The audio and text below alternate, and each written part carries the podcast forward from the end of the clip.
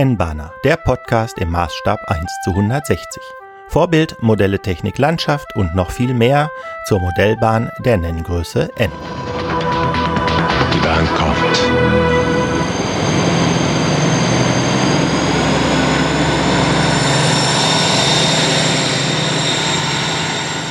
Herzlich willkommen zu N-Bahner Folge 12 vom 2. Februar 2020. Mein Name ist Stefan Hoppe und nachdem ich in der letzten Folge berichtet hatte, dass ich mein Programmieroval in einen Programmierkoffer umgebaut habe, will ich heute darüber sprechen, was sich damit eigentlich programmieren lässt. Wobei Programmieren eigentlich schon der falsche Begriff ist. Es sollte einstellen heißen, denn es wird nichts programmiert, sondern es werden Variablen, also veränderbare Größen, eingestellt. Das erste, was man einstellen möchte, ist die Adresse des Decoders. Standardmäßig hören die Decoder auf die Adresse 3. Und wenn man das nicht ändert, dann hat man den gleichen Effekt wie beim Fahren mit Trafo.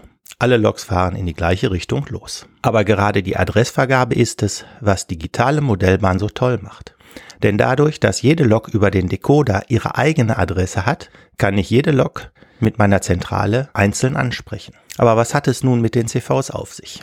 Nun, mit den Konfigurationsvariablen nehme ich die benötigten Einstellungen vor. Wichtig an der Stelle ist, dass man durch falsches Programmieren der CVs den Decoder nicht zerstören kann. Es gibt immer die Möglichkeit zurückzukommen, indem man den Decoder auf die Werkseinstellungen zurücksetzt. Das ist typischerweise so, dass man dann in die CV8 die 8 schreibt. Das wiederhole ich an der entsprechenden Stelle nochmal, aber das ist wichtig. Also wenn ihr was programmiert oder einstellt ähm, über CVs und da geht was schief und die Lok fährt nicht mehr oder fährt ganz komisch, nicht verzweifeln, in die Anleitung gucken, gucken, wie kann ich Werkseinstellungen in die CVs laden und nochmal von vorne beginnen.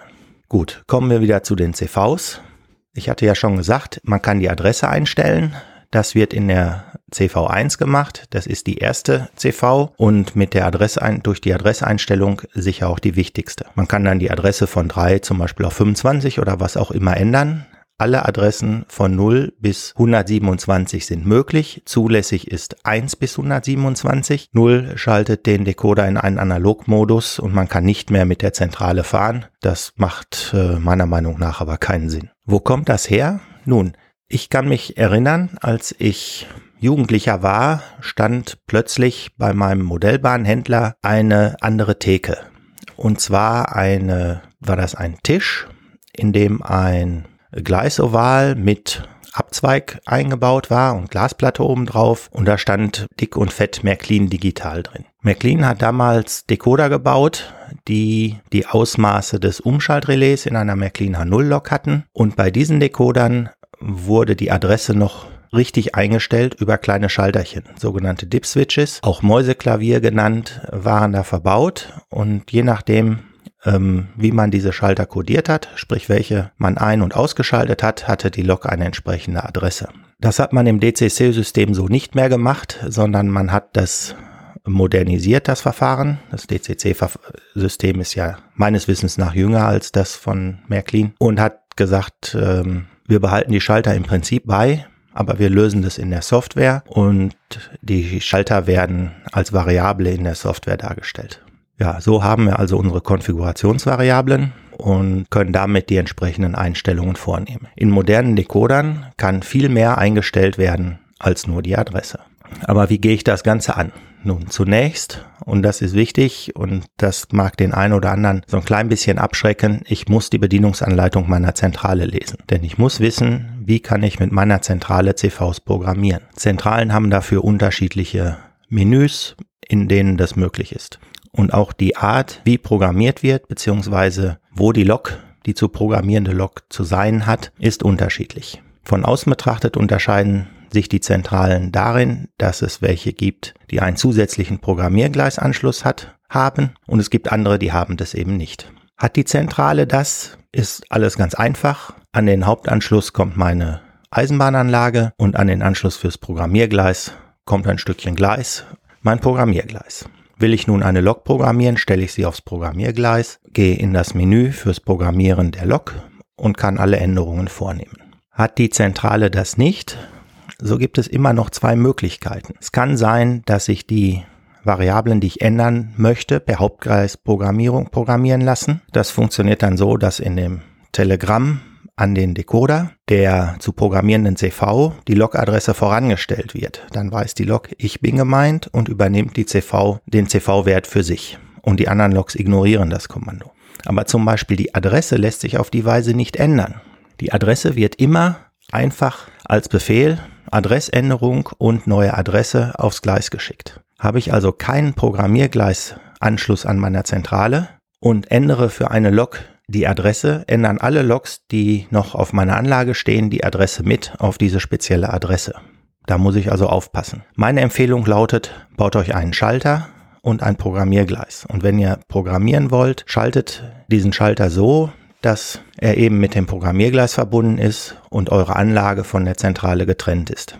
Das geht mit einem einfachen Zweifach-Umschalter. Damit könnt ihr beide Adern des äh, Digitalstroms vom Layout, also von der, von der Anlage auf euer Programmiergleis umschalten. Wer sich das nicht basteln möchte, der kann auch einfach den Stecker an der Zentrale abziehen für, für die Anlage und den Stecker seines Programmiergleises da einstecken. Das geht auch.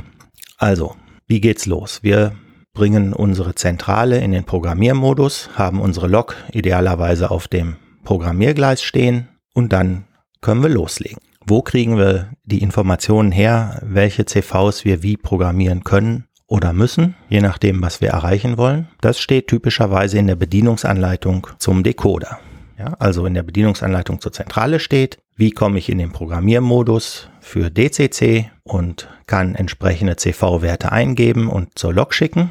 In der Anleitung, die ihr zum Decoder bekommt, steht, welche Einstellmöglichkeiten habe ich. Eine gute Übersicht über die DCC-Programmierung liefert die OpenDCC-Seite unter Info. Da gibt es eine Seite, die heißt OpenDCC, Zentrale und Decoder für DCC, Konfigurationsvariablen. Da wird ganz kurz darauf eingegangen, was eine CV ist. Dann wird ein bisschen länger erklärt, wie CVs geschrieben werden. Ähm, das ist recht technisch.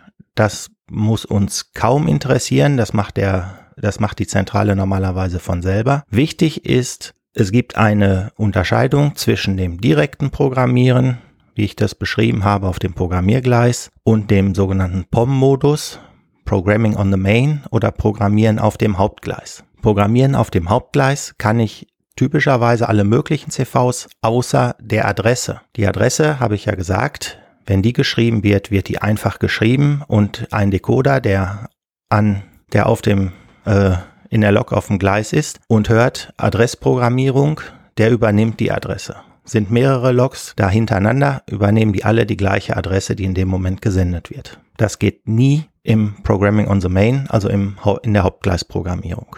Andere CVs lassen sich in der Hauptgleisprogrammierung ändern, vorausgesetzt die Zentrale unterstützt das. Das ist eine feine Sache. So kann ich zum Beispiel die Höchstgeschwindigkeit meiner Lok dann einstellen. Ich drehe den Regler voll auf, gehe in den Programmiermodus und stelle die Höchstgeschwindigkeit so lange oder ändere die CV für die Höchstgeschwindigkeit über die Hauptgleisprogrammierung so lange, bis mir die Geschwindigkeit taugt. Eine gute Einführung zum Lesen in das Thema bietet die Seite 1001 Digital. Die ist äh, schön gemacht, übersichtlich, bietet sie auf der Seite Digitaleinstieg alle möglichen Informationen zu Grundlagen der Decoder-Programmierung, von was ist eine CV, Bits und Bytes, wie funktioniert das und so weiter. Also wenn ihr noch Fragen habt, wenn noch Fragen offen sind nach meinem Podcast, schaut da rein. Es ist sehr gut zu lesen und sehr informativ. So, dann gehen wir mal aber zurück auf die OpenDCC-Seite und schauen uns CV-Variablen für Lokomotiven an. Das erste, was da steht, ist, dass die CVs ursprünglich von der NMRA festgelegt wurden, dort die Normung aber nicht weiter vorankommt. Also hier steht, die sind stocken gekommen. Und übernommen hat das mittlerweile eine Vereinigung, die nennt sich Rail Community, habt ihr vielleicht schon mal gesehen. Und äh, die treiben den DCC-Standard weiter voran. Die haben zum Beispiel die ganze Railcom-Geschichte entwickelt. Also, los geht's. Unsere Lok steht auf dem Programmiergleis. Unsere Zentrale ist im Programmiermodus. Es kann losgehen. CV1 enthält die Basisadresse. Mögliche Werte sind 0 bis 127, wobei 0 für analog ist und äh, Ja, das wollen wir nicht. Also wir können eine Adresse von 1 bis 127 vergeben. Dann kommen noch ein paar interessante CVs, die wir uns auf jeden Fall anschauen sollten. CV2 ist die Startspannung, typischerweise in einem Wert von 0 bis 255, also zumindest ist das so definiert, aber es hilft immer in die Bedienungsanleitung zum entsprechenden Decoder zu schauen. So ist es zum Beispiel so, dass die Anverspannung bei D&H-Decodern nur im Bereich von 0 bis 15 eingestellt wird, was äh, nicht der Normung entspricht. Meine ESO-Decoder haben da den allerdings die Möglichkeit, den Wert von 1 bis 255 einzustellen. Also je nach Decoderhersteller sind diese CVs auch noch unterschiedlich interpretiert.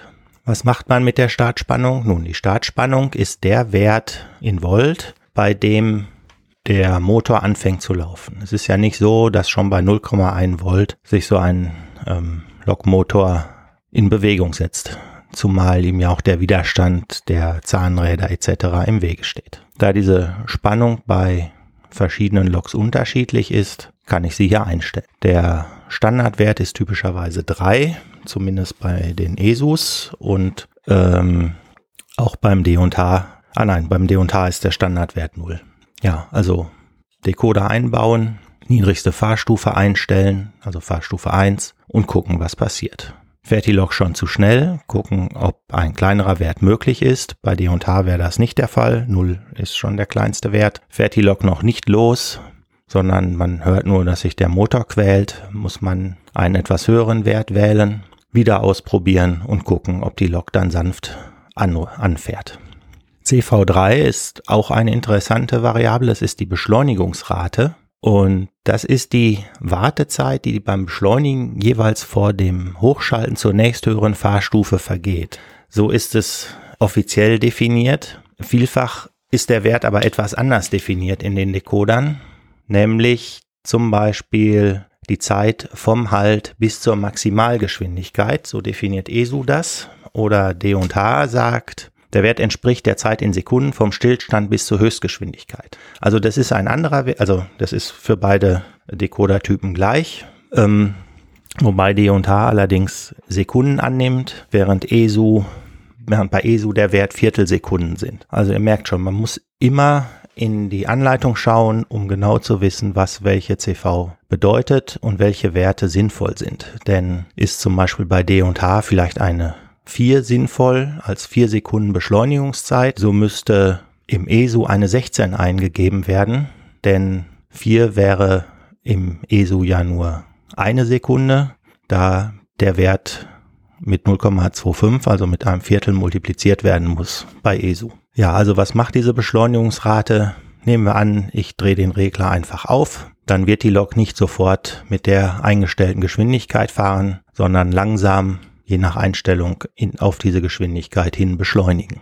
Im Handbetrieb muss man sich überlegen, wie wichtig einem das ist. Schließlich kann ich den Regler auch immer ganz langsam aufdrehen und so die Lok schön langsam anfahren lassen. Aber wenn ich zum Beispiel im Computerbetrieb bin, wo ja der Computer einfach nur die Zielgeschwindigkeit an die Lok sendet, beziehungsweise an die Zentrale und die Zentrale an die Lok, dann ist es wichtig, dass ich da einen schönen geeigneten Wert für den Zug eintrage, damit der Zug sanft zum Beispiel aus dem Bahnhof heraus beschleunigt. CV4 ist die Bremsrate.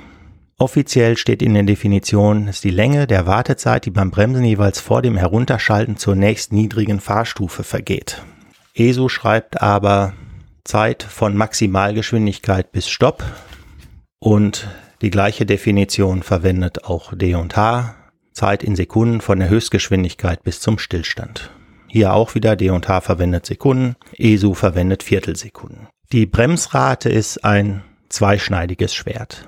Natürlich sieht es toll aus, wenn ein Zug vorbildgerecht langsam anhält. Je höher ich den Wert einstelle, desto länger dauert es, bis ein Zug aus einer höheren Geschwindigkeit zum Stehen kommt. Das ist im Normalfall okay. Das ist blöd, wenn ich mich verschätzt habe und schnell anhalten möchte, denn dann drehe ich meinen Fahrregler auf Null und dann dauert's. Und der Zug wird langsamer und er wird langsamer und noch langsamer. Und irgendwann steht er und es hat schon gekracht.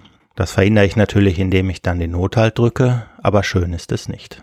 Auch bei der Verwendung einer Computersteuerung kann eine zu hohe Bremsrate zu Problemen führen und dazu führen, dass Züge an Signalen zum Beispiel, also an Haltepunkten durchrutschen. Dafür gibt es Lösungen, also die Bremsrate kann man relativ steil einstellen, wenn man Handbetrieb macht, denn man muss ja nicht sofort auf Null drehen, wenn man langsam anhalten will, sondern man kann den Regler langsam runterdrehen. Und wenn man sieht, dass es sich nicht gut ausgeht, dreht man halt ein bisschen schneller Richtung Null. Und der Computer hat die Möglichkeit beim Anhalten Zwischenschritte zu senden und damit das Anhalten ähnlich wie von Hand zu verzögern, so dass der Zug, solange Platz ist, auch relativ langsam verzögert.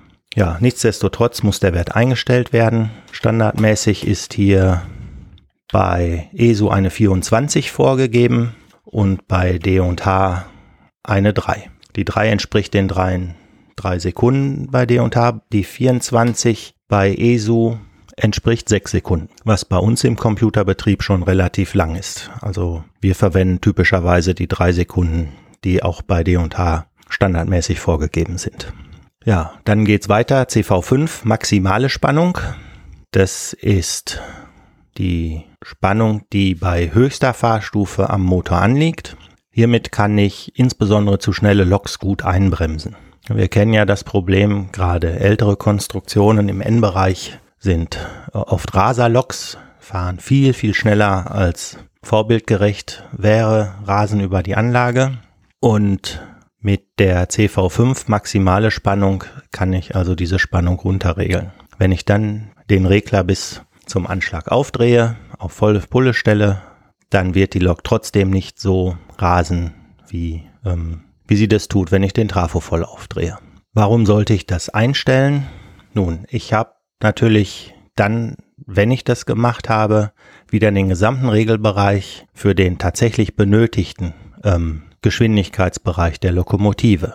Wenn die Lok immer zu schnell ist bei, bei, bei höchster Fahrstufe und ich ändere das nicht, dann werde ich vielleicht immer nur im ersten Drittel des Reglers die Lok steuern und verschenke damit jede Menge Regelmöglichkeit. Denn es lässt sich natürlich feinfühliger fahren, wenn die Stellung am Regler beziehungsweise die, die zurückzulegende Drehung äh, oder der Drehwinkel, wenn der größer ist, für die gleiche Spannungsänderung am Motor dann kann ich feinfühliger steuern und habe meine Lok besser im Griff. CV5 gibt es auch bei allen Herstellern. Hab noch keinen gesehen, der das nicht hat. Einstellungswerte sind typischerweise von 0 bis 255, außer bei D&H. Da gibt es 0 bis 127 und noch ein Hinweis in Anhang 2. Hm. Mal kurz, ich gucke mal kurz in die Anleitung vom D&H, was da Anhang 2 ist. Ah ja, im Anhang 2 finden sich Geschwindigkeitskennlinien. Und da kann man ablesen, wie sich die Höchstgeschwindigkeit ändert, je nach Einstellung der CV. Also wie gesagt, wer sich mit CVs beschäftigt, ein bisschen was einstellen möchte, um den Blick in die Bedienungsanleitung zum entsprechenden Decoder kommt man nicht umhin. CV6, das ist die mittlere Spannung. Und jetzt wird es nämlich schon, schon richtig spannend. Bei ESU lässt sich die einstellen. Werte von 0 bis 255 sind hier möglich. Der vorgegebene Wert ist 88, also auch ESU ähm, macht das nicht so, dass die Kennlinie linear ist, so dass man sagen kann, äh, je nach eingestelltem Je nach eingestellter Fahrstufe ist die Spannung linear, sondern oft wird es so gemacht, dass die unteren Fahrstufen bis zur Mitte die Geschwindigkeit geringer beeinflussen, während die zweite Hälfte der Fahrstufen die Geschwindigkeit stärker beeinflussen. Was will man damit erreichen? Damit soll bis zur Mitte, zum Beispiel beim Langsamfahren, feinfühliger geregelt werden können, während man dann bei schneller Geschwindigkeit weniger Regelmöglichkeiten hat, weil auf die zweite Hälfte der Fahrstufen größere, größere Spannungsänderungen äh, folgen. Das ist dann nicht linear. Ich persönlich mag das gar nicht. Es macht auch das Fahren mit dem Computer schwieriger. Und in der heutigen Zeit, wo wir typischerweise 128 Fahrstufen haben, halte ich es auch für nicht nötig. Hier würde man also bei der mittleren Spannung ähm, typischerweise die Hälfte der maximalen Spannung einstellen und dann mal schauen, ob die Lok etwa halb so schnell fährt wie bei Höchstgeschwindigkeit. Wenn das nicht der Fall ist, muss man das halt entsprechend anpassen. Da kann man dann auch gewisse Unsauberkeiten beim, beim Motorgetriebesystem mit ausgleichen. D&H geht einen anderen Weg, denn D&H hat die CV6 schlicht nicht. D&H hat eine andere Variante und zwar, und da gilt wieder Anhang 2 des Heftchens, ähm, D&H hat eine Geschwindigkeits- bzw. eine Fahrstufenkennlinie, die über eine andere CV, nämlich die CV 48 eingestellt wird. Das äh, bespreche ich direkt mit, auch wenn die CV noch nicht dran eigentlich nicht drankommt. CV 48 Kennlinie, Durchbiegung der Kennlinie. 0 gerade und 7 stark gekrümmt. Ist die Kennlinie gerade, so ist das Verhältnis zwischen Fahrstufe und Spannung am Motor linear. Ist sie stark gekrümmt, so ändert sich die, die Spannung je nächst von Spaßstufe zu Fahrstufe im unteren Bereich nur wenig, während sie sich zur Höchstgeschwindigkeit hin deutlich stärker ändert. Ich setze die CV immer auf Null. Ich möchte immer lineare Kennlinien. Also da kann ich mich am besten mit anfreuen. Wenn ich ein Drittel aufgedreht habe, den Fahrregler, dann soll die Lok mit einem Drittel der Höchstgeschwindigkeit fahren und so weiter. Also für mich ist das besser zu bedienen, als ähm, wenn die Lok sich nicht linear zur Fahrreglerstellung verhält. CV7 Versionsnummer. Das gibt die Versionsnummer der, der Decoder-Software an und das wird eigentlich nicht benötigt. Wenn man ähm, einen Programmer besitzt, dann kann der Programmer normalerweise direkt prüfen, ob die Software im Decoder des entsprechenden Herstellers passend ist, also die aktuellste ist oder nicht. Und wenn sie nicht die aktuellste ist, macht man halt ein Update. Hat man keine Möglichkeit, die Software im Decoder zu aktualisieren, naja, dann hat man eh keine Möglichkeit. Also dann äh, hilft es auch nichts, wenn man die Versionsnummer kennt. Es sei denn, man hat irgendein Problem und möchte sich mit dem Hersteller auseinandersetzen. Dann kann es natürlich sein, dass der einen bittet, die Versionsnummer mit anzugeben. Zu den Versionsnummern gibt es eine Übersicht des JMRI, habe ich auf der Homepage äh, in den Show Notes verlinkt. Dann gibt es die Herstellerkennung und genau wie die Versionsnummer kann man die eigentlich nur auslesen. Und auch da ähm, gibt es Tabellen, wo man anhand der Herstellerkennung erkennen kann, also mit was für einem Decoder man es zu tun hat. Das ist interessant, wenn man äh, Digitallogs kauft, gebrauchte Digitallogs kauft, wo der, der sie verkauft, die Anleitung des Decoders nicht dabei gelegt hat oder zumindest nicht dabei geschrieben hat, welcher Decoder drin ist. Die Anleitung braucht man nicht zwingend, die findet man ja alle im Internet zum Download, aber es ist gut, wenn man weiß, welcher Decoder drin ist, dann kann man auch die richtige Anleitung laden. Also da CV8 auslesen, in meine Show Notes gucken, den entsprechenden Link anklicken und sich raussuchen, mit welchem Decoderhersteller habe ich es hier zu tun und schon kann man sich die entsprechende Anleitung herunterladen. Und wichtig, ich habe ja gesagt, da kommen wir noch zu, CV8 kann eigentlich nicht beschrieben werden. Es ist ja die Herstellerkennung, die kann man nicht ändern. Aber ESO schreibt, das Schreiben des Wertes 8 bewirkt ein Zurücksetzen aller CVs auf die Werkseinstellung. Ähnliches schreibt D und H. Herstellerkennung 97 gleich Döhler und Haas. Decoder Reset mit 8.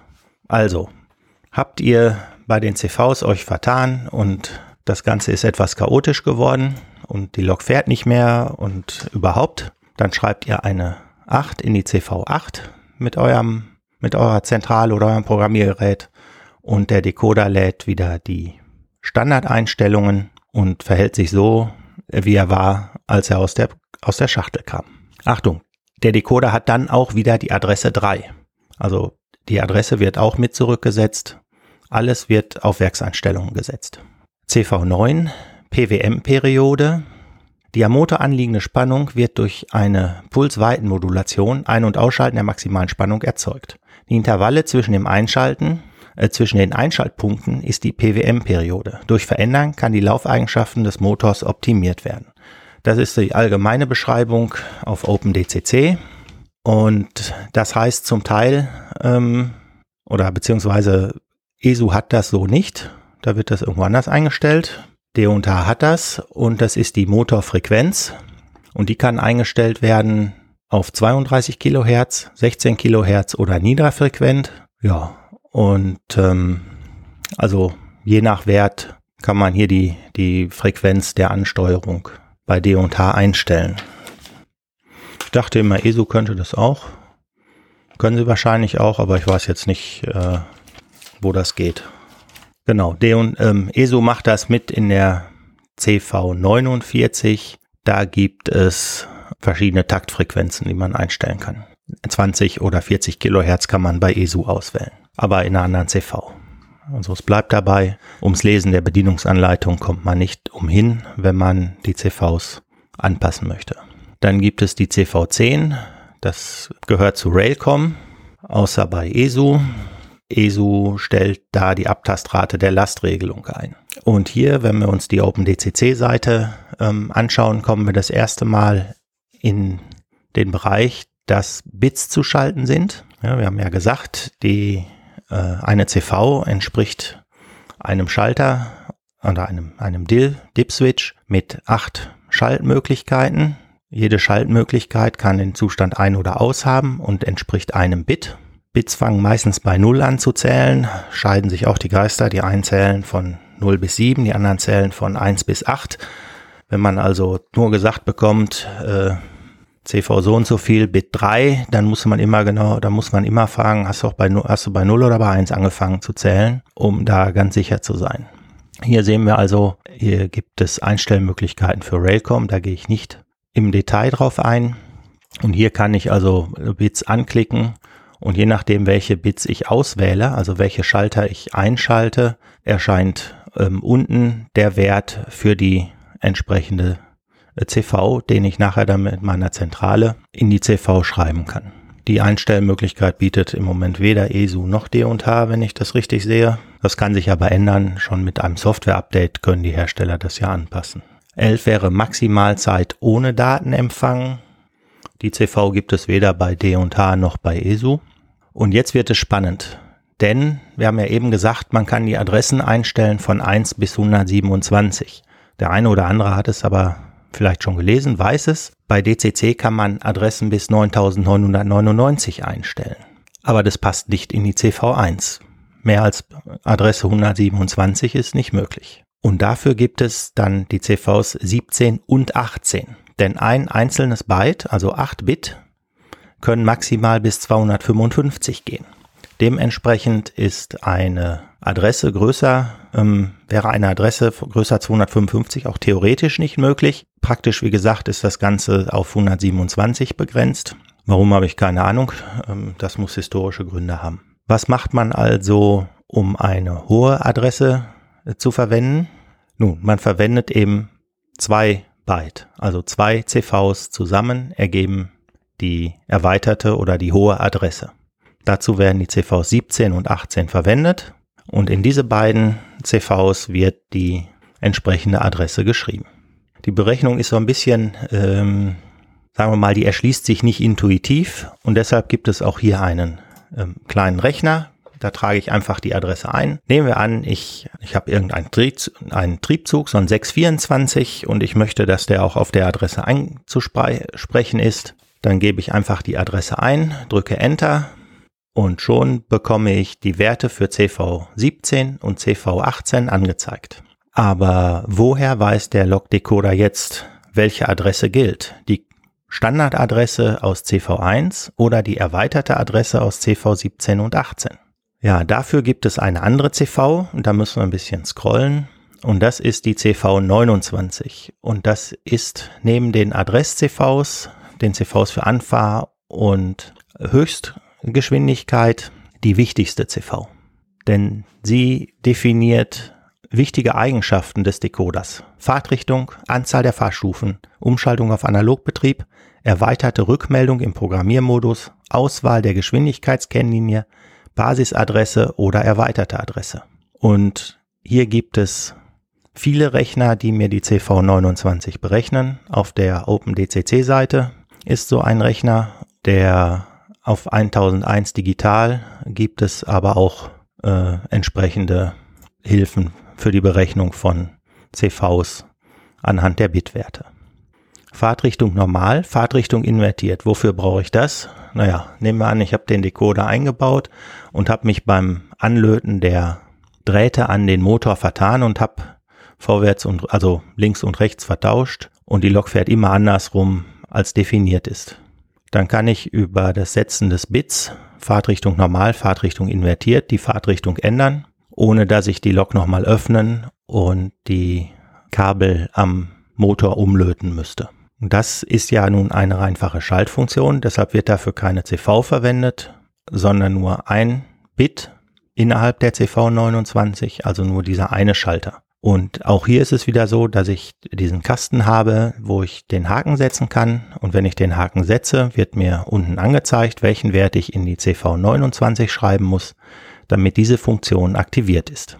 Wichtig ist, ich kann nicht sagen, ich schreibe einmal den Wert und dann möchte ich die Funktion noch und dann schreibe ich den nächsten Wert, sondern ich muss alle Funktionen, die ich haben möchte, auswählen und dann den sich ergebenen Wert in die CV29 schreiben. So gibt es dann das nächste Bit, das Bit 1. Da geht es um die Speed Steps. Standardmäßig gibt es 14 Geschwindigkeitsstufen.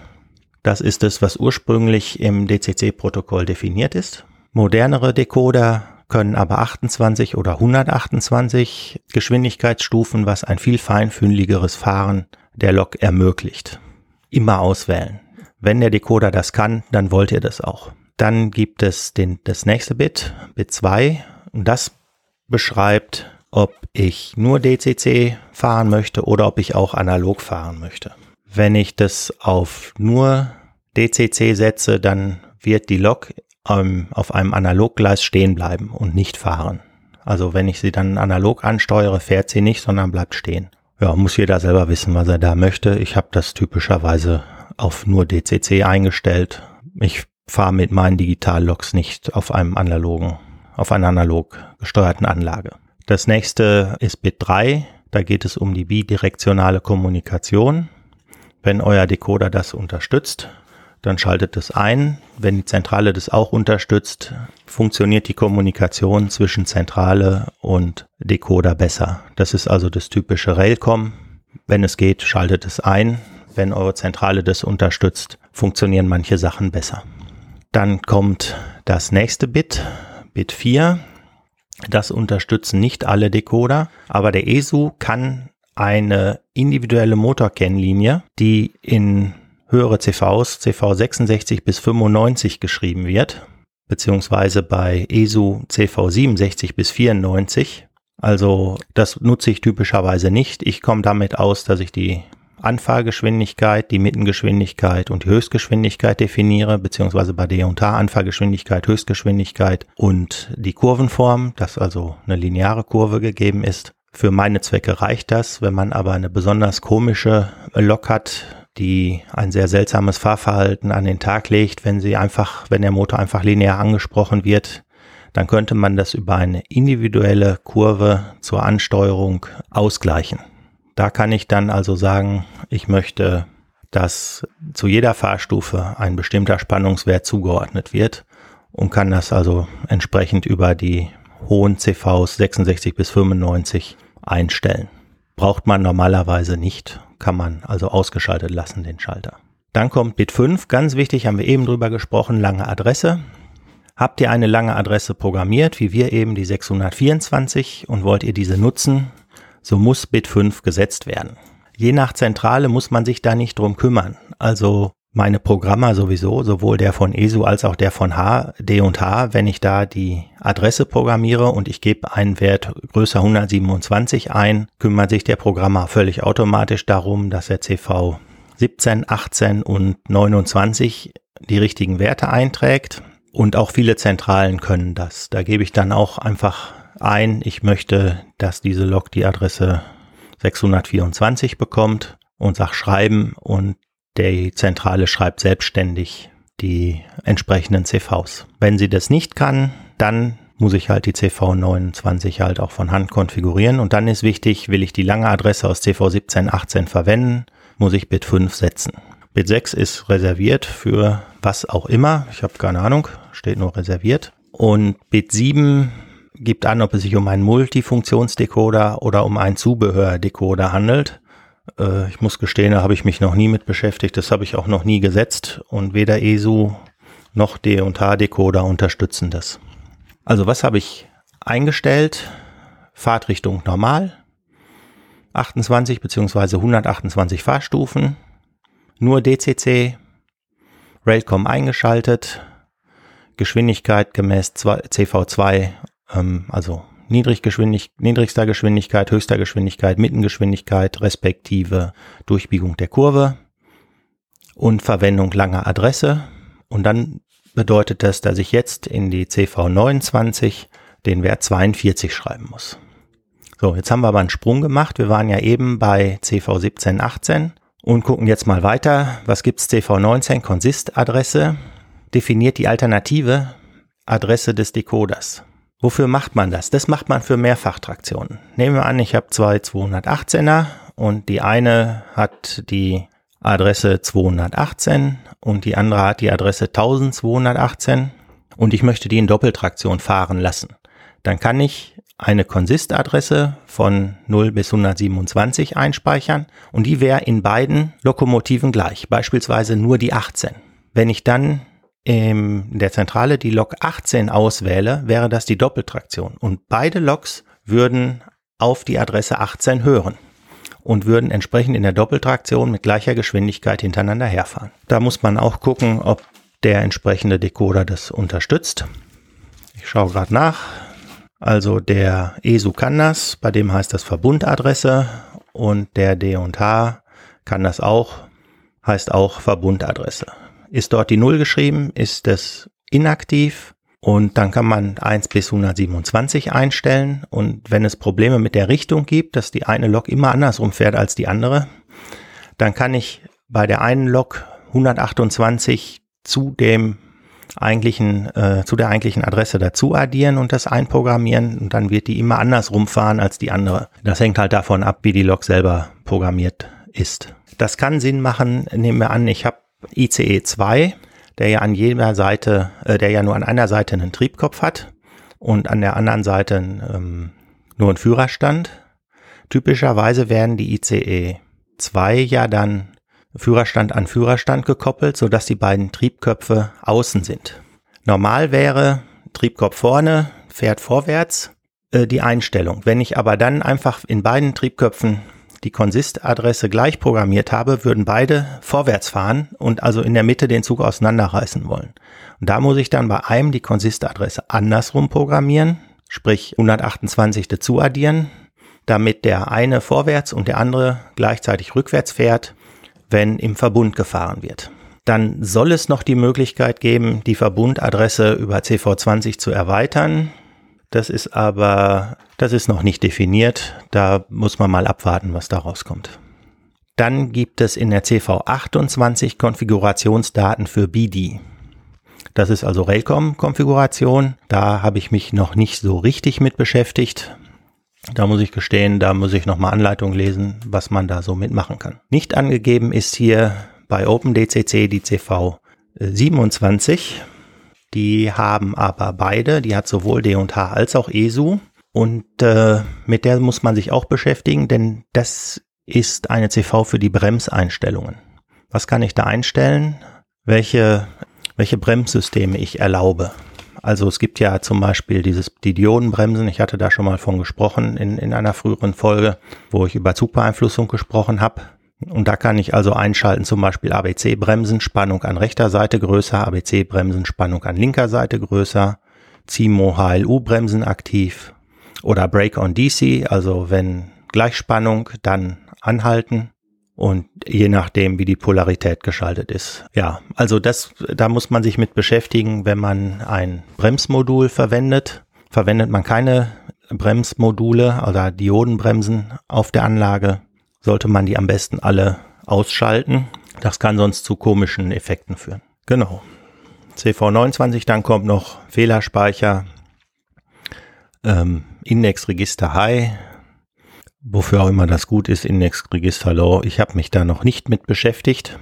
Interessant ist noch, aber das ist sehr herstellerspezifisch, sind die CVs 33 bis 42, die sich mit den Funktionen des Decoders beschäftigen, also F0 bis F8. Was kann ich einstellen? Also zum Beispiel, welches Licht soll leuchten, wenn ich vorwärts fahre, welches Licht soll leuchten, wenn ich rückwärts fahre. Habe ich das verkehrt rum ange, angeschlossen, muss ich auch die Lok nicht öffnen und die Birnchen umlöten oder die LEDs, sondern ich kann das über Ändern der CVs 33, 34 ganz leicht ändern, indem ich also sage, schalte Licht 1 ein, wenn du vorwärts fährst und schalte Licht 2 aus, wenn du vorwärts fährst und umgekehrt. Da hat jeder Hersteller so ein bisschen seine Philosophie.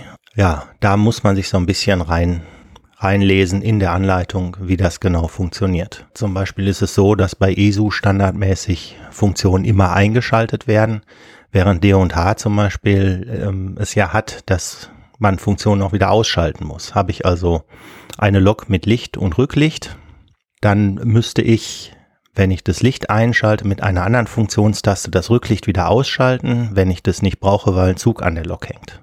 Ich persönlich mag das nicht. Ich finde es immer besser, ich drücke eine Funktionstaste und eine Funktion geht an, aber das kann man also über diese Funktions-CVs einstellen. Da kann ich euch allerdings nicht so viel erklären. Da muss man, das, das ist wirklich von den Gegebenheiten abhängig. Also was ich da meistens ändere, ist eigentlich nur, den, den, wenn ich mich vertan habe bei den, bei der, beim Licht, wenn also das Spitzensignal hinten leuchtet, also wenn die Lok in die eine Richtung fährt, leuchtet es auf der anderen Seite und umgekehrt.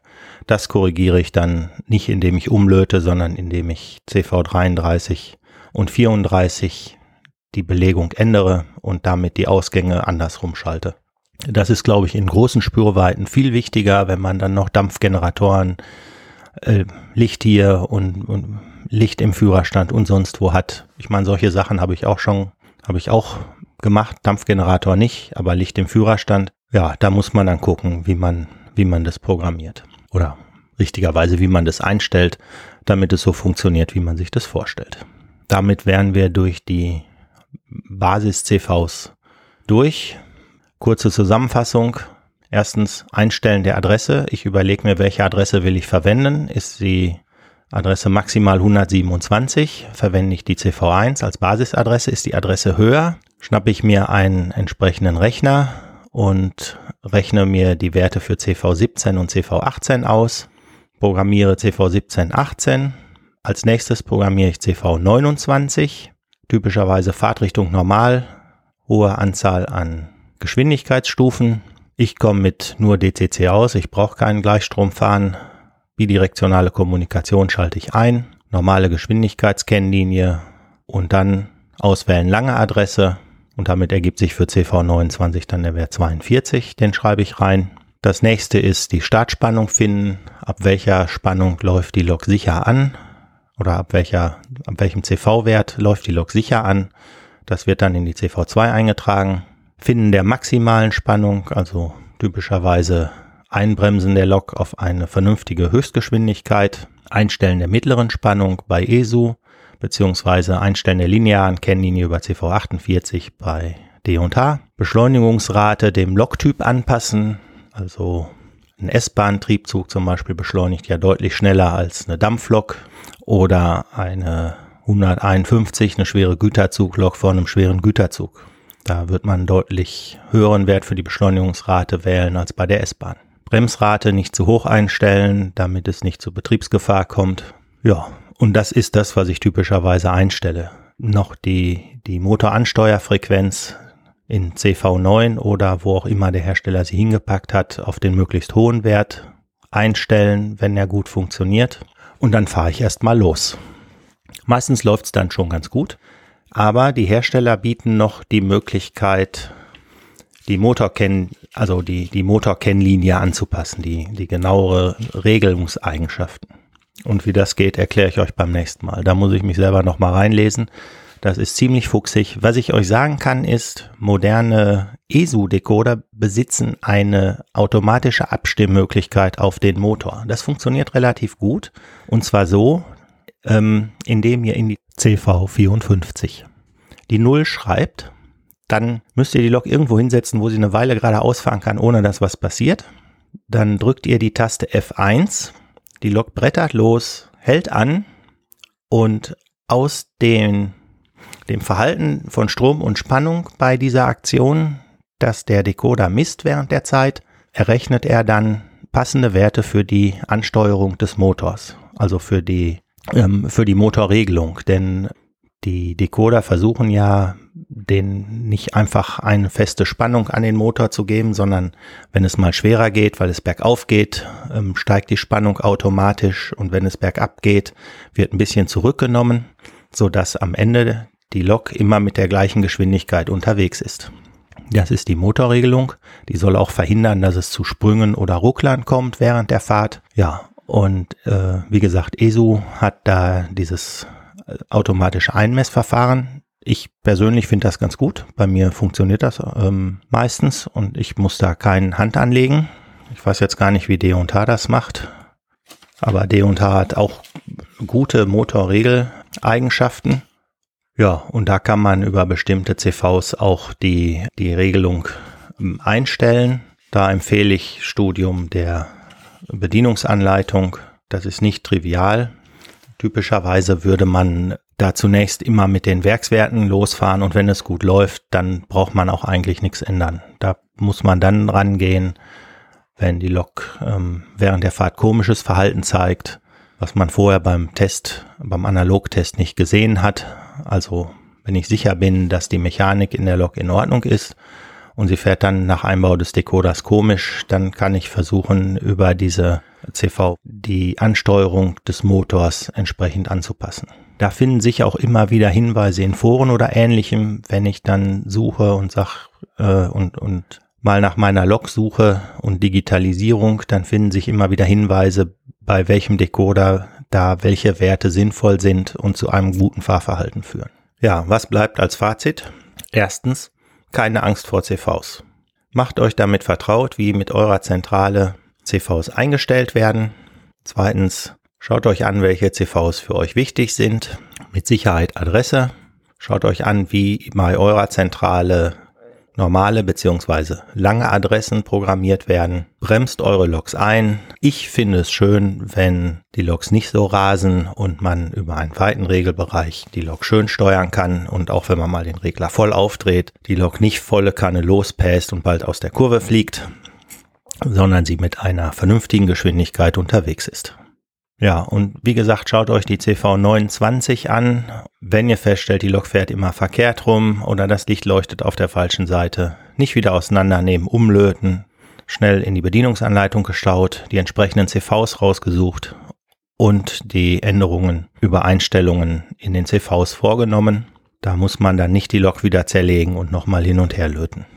Ja, geht es an die Einstellung der Regelparameter für die entsprechenden Decoder. Da müsst ihr die Bedienungsanleitung lesen, da kann ich euch wenig helfen. Guckt euch das an, wenn ihr mit dem Fahrverhalten der Lok nicht zufrieden seid und experimentiert damit ein bisschen rum. Denkt dran, kaputt machen könnt ihr nichts.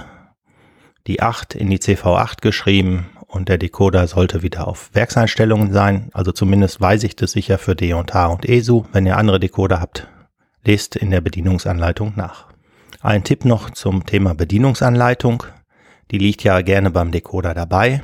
Ich lade sie mir auch gerne runter und schaue sie mir am PC an. Da ja die Decoder sehr klein sind, sind die Packungen für die Decoder auch nicht riesig und also für meinen Geschmack sind die Dinge einfach zu klein gedruckt. Ich habe das lieber ein bisschen größer und schaue mir das dann gerne am PC an. Ja, dann schon mal kleiner Ausblick auf die nächste Folge.